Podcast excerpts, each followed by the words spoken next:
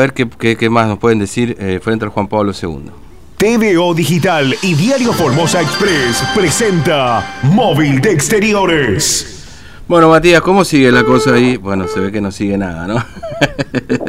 ah, tú- estás ahí, perdón, perdón, Matías, perdón. Hola. Ahí está, ahí estamos, eh, perdón, pensé Hola, que se había perdón. cortado. Ahí estamos, dale. Sí, bien, Fernando. Seguimos acá, enfrente al centro Juan Pablo II. Mucho viento, como notarán. Y bueno, acá se acaba de liberar Mm, la ruta, ¿no? Como estaba previsto, una hora de corte, una hora de liberación al tránsito. Eh, y bueno, están los manifestantes a la vera de la ruta de ambos lados. Ya apareció la Gendarmería Nacional y está coordinando un poco la cuestión del tránsito porque hay algunos vehículos que circulan a gran velocidad y se aproximan a gran velocidad hacia los manifestantes que se encuentran en ambos lados de la ruta. Y vamos a hablar ahora con Beatriz Galeano, quien es la Mm. referente de Barrios de Pie aquí en Formosa y están realizando esta manifestación. Galeano, muy buenos días. Bueno, desde muy temprano, a las 7 de la mañana se concentraron acá. Básicamente, eso es lo que está ocurriendo en Guernica, ¿no? Sí, sí, es una expresión de solidaridad con las vecinas y vecinos que en este momento están siendo brutalmente desalojados, ¿no? Esa es la situación. Pero, ¿Hay formoseños en, en Guernica? Sabemos que hay formoseños, hay chaqueños, por lo general ya sabemos, ¿no es cierto?, que quienes ocupan eh, las zonas aledañas, ¿no es cierto?, en provincia de Buenos Aires, y son nuestros comprovincianos, son nuestros hermanos formoseños, chaqueños, que generalmente ante situaciones económicas y falta de trabajo se han ido. Esa es la realidad, ¿no es cierto? Y van a sumarse a un conglomerado tan grande de todo el país que están necesitando justamente este. Es conocido y todos sabemos, nadie puede negar que hay una crisis habi- habitacional muy grande en la Argentina, que no es de ahora, sino que se viene arrastrando de hace mucho tiempo. Y es evidente también de que están faltando desde hace mucho tiempo una política pública que tenga en cuenta justamente el crecimiento demográfico y que tenga en cuenta justamente los derechos que le corresponde a los ciudadanos y ciudadanas argentinas de tener un pedacito de tierra para poder vivir. Eh, en el marco de una situación económica crítica que venimos arrastrando, que se agudiza con la pandemia, ¿no? Que significa, y todos sabemos, este, gran masa de gente desocupada, eh, leyes que han eh, largado el gobierno nacional, como la ley antidespido, la ley antidesalojo, no fueron cumplidas, quedaron como leyes, como letras muertas, ¿no es cierto? Y las familias que hoy están ahí son familias que ya no pueden sostener una, un alquiler, son familias que ya no pueden estar detrás del, fondo de las casas de su familia porque ya no pueden trabajar, porque no tienen trabajo, ¿no es cierto? Eh, tienen algunos pero los subsidios tampoco le alcanza para vivir. O sea, hay una situación eh, dramática hoy que necesita ser atendida. Eh, es muy doloroso, ¿no es cierto?, pensar de que nuestra Argentina, con más de 3 millones de kilómetros cuadrados, se le niegue a más de 1.450 familias un pedacito de que son 200, eh, 100 hectáreas nada más. Están ocupando en 100 hectáreas eh, y bueno, ese es el pedido que están haciendo, pero lamentablemente eh, hubieron procesos de negociaciones que lamentablemente el gobierno Kicillof eh, y el fiscal Condomi Alcorta ha rechazado, han hecho a un costado repentinamente, lo que también llama la atención, porque se venía en un proceso de, conversación y negociación con estas familias. Pero bueno, eh, es lamentable, ¿no es cierto?, que en, en un marco de esta situación tan crítica se plantee un desalojo tan violento, eh, porque también podemos decir, eh, muchos dicen, porque se escucha eso, que están la gente que siempre se le dio vivienda, que venden, sí, seguro que hay, en todos lados hay eso, se sabe, y si uno hace el análisis sociológico, por qué actúa esa familia humilde que se le da y vende, también tiene su respuesta en lo económico y político, ¿sí? Hay que buscarle nada más la respuesta. Pero los que están allí este, han sido relevados hace una semana con la veeduría del CELF y del CERPAC, que es, es responsabilidad de, del que fue el premio Nobel de Derecho de la Paz, ¿no es cierto? Eh, Pérez Esquivel. Han constatado de que existen 1.450 familias que hoy no tienen dónde habitar. Entonces, es, es también falso ese planteo de que todos los que están allí son loquitos interesados este, que pretenden simplemente tener algo para vender. No decimos que existe, pero hay un planteo, hay, se ha hecho un trabajo de relevamiento y que es respetable de estos organismos, ¿no es cierto? Eh, por eso se han sentado también la mesa Isilov eh, y, eh, ¿cómo se llama? Y el otro ministro, ¿no es cierto?, para evaluar esa situación. Iban avanzando y de repente ayer se pudrió todo, ¿no es cierto? Entonces, Fernando. lamentable eso, ¿no? Sí. Galeano. Galeano, ¿qué tal? Buen día, ¿cómo le va? Fernando lo saluda, ¿cómo anda? Mire, la escuchaba recién y, y hace, hace un ratito también charlaba con otro de los muchachos acá de la radio y, y- y- y pensaba esto de, bueno, que estuvimos recorriendo en estos días a propósito de la tormenta algunos lugares y que en Formosa los asentamientos también están creciendo, digamos, ¿no? Asentamientos que algunos tienen cierta antigüedad y otros que se van conformando. ¿Esto también ustedes lo están notando, digamos, un aumento de, de- de gente desplazada porque no puede pagar un alquiler y que termina armando una casilla en, en una zona determinada de la ciudad? Sí, también lo estamos haciendo. Este, como organización nosotros tenemos, hemos trabajado mucho tiempo con, con las personas que han vivido en los asentamientos, como el Porvenir, por ejemplo, que luego tuvieron su vivienda. Hubieron muchísimos asentamientos en los cuales nosotros estuvimos colaborando y solidarizándonos con ellos, ¿no? Que, es Sí. eh, sabido y conocido por el gobierno provincial también de nuestra presencia. Es más, en un momento hemos articulado para la entrega de las viviendas del Porvenir, puntualmente hace unos años, ¿no? Eh, pero repito, hay un problema de la crisis habitacional que hay que tener en cuenta. En las políticas públicas hay que tener en cuenta uno de los ejes que tiene que ver con el crecimiento demográfico, ¿no es cierto? Entonces ahí es donde hay que ver qué tierra o cómo se va a administrar la construcción de viviendas de algún tipo para poder garantizar que esas familias que van surgiendo, las nuevas con el tiempo, tengan la posibilidad de tener una vivienda digna, ¿no es cierto? Y que se le garantice la posibilidad de adquirirlo también porque el problema es que hoy por hoy eh, las situaciones que no pueden comprar un terreno, por ejemplo, eh, ya no pueden alquilar.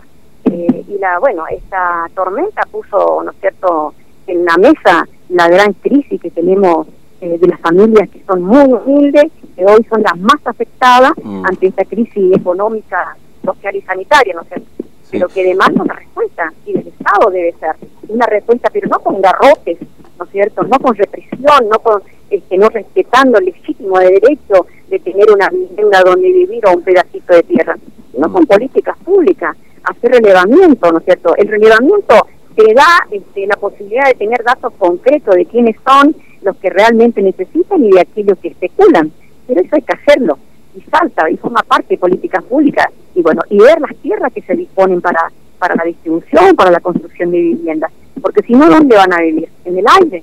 Mm. se entiende que en algún momento eso explota. Es lógico ante una situación que llega un momento en que no da eh, ya no tiene respaldo no es cierto no tiene respuesta. Mm. la situación todos sabemos que hoy de un tiempo a esta parte que ya van casi 10 meses eh, una crisis económica que arrastramos del gobierno anterior se suma a una pandemia brutal y mundial, pero que implica también echarle mano a algún lado para dar respuesta ante, ante esta situación. Mm. Ya hubieron varias propuestas, ¿no es cierto? Sí. Como por ejemplo el impuesto que tienen que cobrar a, la- a las grandes riquezas. De algún lado hay que sacar. Y son esas, esos sectores que se han beneficiado años y años, ¿no es cierto?, con la riqueza de nuestro pueblo Mm. son esos sectores oligárquicos que justamente que han violentamente han, se han apropiado de grandes extensiones de tierra y que hoy este, lo quieren para country, lo quieren para este, eh, negocios mobiliarios. No tienen, ¿no cierto?, contemplación con el derecho de- del resto de los ciudadanos. Porque si no, entonces vamos a hablar de que existe derecho para ricos, ¿sí?, que los derechos que están instituidos son únicamente para los ricos y no para los pobres humildes, ¿no es cierto?, que necesitan hoy un espacio donde vivir. Eh, Galeano, gracias, muy amable, que tenga buen día. ¿eh? Gracias a ustedes por estar siempre. Hasta luego.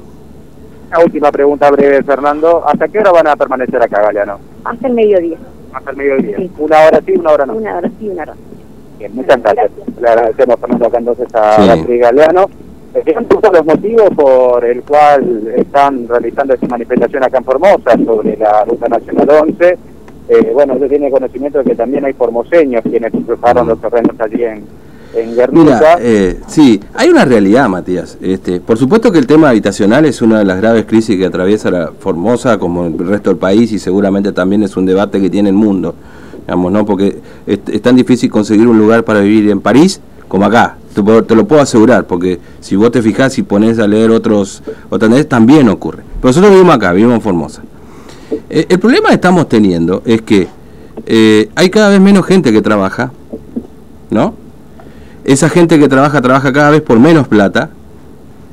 La tierra está cada vez... Y, y- los que no trabajan viven de una asistencia social. Eh, la tierra o los terrenos o hacerse una casa está cada vez más caro. Eh, entonces, es muy difícil encontrar una alternativa a todo esto. Salvo que el Estado aparezca. Y el Estado claramente no va a dar una solución integral, ¿no? Porque tampoco le alcanza, ¿no es cierto? Entre comillas, lo del alcanzar. Es muy difícil toda esta cuestión que estamos atravesando en la Argentina de hoy. Es decir, un crédito hipotecario para mucha gente es inaccesible, prácticamente, no sé, tener, ya a esta altura para acceder a un crédito hipotecario prácticamente te, te, sale lo mismo que tener la plata en mano como para hacerte una casa, ¿no? Alquilar está carísimo y la gente cada vez cobra menos y, y, no tiene trabajo o, o, directamente no busca y recurre a un plan social y claramente con un plan social es mucho más difícil todavía, ¿no? Esta es la realidad, qué sé yo. Bueno, eh, Matías, gracias, eh, hasta luego. Hasta luego. Lamentablemente es así, ¿no? Y seguramente muchos de ustedes que nos están escuchando deben estar atravesando por una situación parecida. Eh, con un alquiler que, que, aumenta, porque aumenta, sacaron esa famosa ley de alquiler que claro, imagínate, aquella ley de alquiler que supuestamente era para proteger al inquilino, terminó perjudicándolo. En la, en la realidad, en los hechos es así. Claro, esto siempre hablando de las operaciones en blanco. Después vos tenés, como, como ocurre en Formosa, un alto nivel de informalidad en todos los sectores, incluido este, la relación propietario-inquilino, eh, que hace que el inquilino se vea prácticamente indefenso frente a los... Pero porque también plantea esto, porque obviamente la informalidad plantea justamente menor posibilidad de defensa y estar sometido a decisiones arbitrarias, ¿no es cierto? Porque no hay un marco legal que permita cierta regulación. Pero bueno, lamentablemente pasa esto. Eh, bueno, acá el Estado hoy, este año, no ha sorteado viviendas todavía, están en un proceso de inscripción, las van a sortear, pero sortear no significa entregar. Son 400 viviendas más o menos por día, por, perdón, por año que se están entregando. Cuando se entregan. El año pasado no se entregaron viviendas, me parece, ¿no? Creo que sí, sí se entregaron, me parece, ¿no? no estoy... Pero ponele 400 por año. Entre algunas del interior deben ser 500. Con la alta demanda que hay en toda la provincia. Eh, lógicamente, mucha gente demanda esto porque acceder de manera privada a una tierra, una propiedad, una casa, es prácticamente imposible. Entonces ahí se da el desplazamiento, ¿no? En los sectores más bajos, gente que no puede pagar un alquiler y termina en un asentamiento que son cada vez más grandes. Muchos de ellos en terrenos privados, con conflictos como este, que bueno, acá hemos visto alguna serie de conflictos parecidos, donde no terminan un desalojo, pero se implementan otro tipo de estrategias, como no permitir que, ingresen alimentos o que el que sale ya no vuelva a entrar a determinado predio, con el objetivo de que, bueno, eh, se evite un hecho de, de, de, esta naturaleza, pero, pero bueno, en definitiva también no se permite tomar agua y todo lo demás para que la gente se vaya de esas tierras. Este, y ocurre, por supuesto, pero no en la medida de lo que estamos viendo ahí, claramente. Pero después hay asentamientos que ya están hace mucho tiempo y otros que, se, que, que, van este, y, creándose, pero los que están hace mucho tiempo tienen cada vez más gente. ¿No? Eh, los módulos que, que son una alternativa intermedia y que después se venden y que se van y que vienen y que es un quilombo. Entonces, el tema habitacional es muy grave. Por supuesto que es un poco la consecuencia de muchísimos años, porque esto no ocurre de la noche a la mañana, ¿no? Este, claramente que detrás de esto también hay movimientos políticos, sociales, etcétera, que hacen su juego, ¿no? Que detrás de la necesidad de la gente de poder contar con una alternativa habitacional, eh, terminan promoviendo este tipo de acciones. Y son los mismos de siempre, lo de aquel gobierno, lo de este gobierno, lo del otro, pero son los mismos, digamos, ¿no? que están detrás de este tipo de maniobras y hacen un aprovechamiento también de la cuestión. ¿no? Bueno, 9 de la mañana. Eh, la calle, perdón, la ruta está cortada, Ruta Nacional 11 va a estar hasta el mediodía eh, por el desalojo ocurrido ahí en Garnica. Esto es Ruta Nacional 11 frente al Juan Pablo II y hay una movilización ahí por la ribereña que se está viendo todavía cómo va a ser, pero que también este, ocurre a propósito de, lo de Garnica. ¿no? Bueno, hacemos una pausa a 9 de la mañana.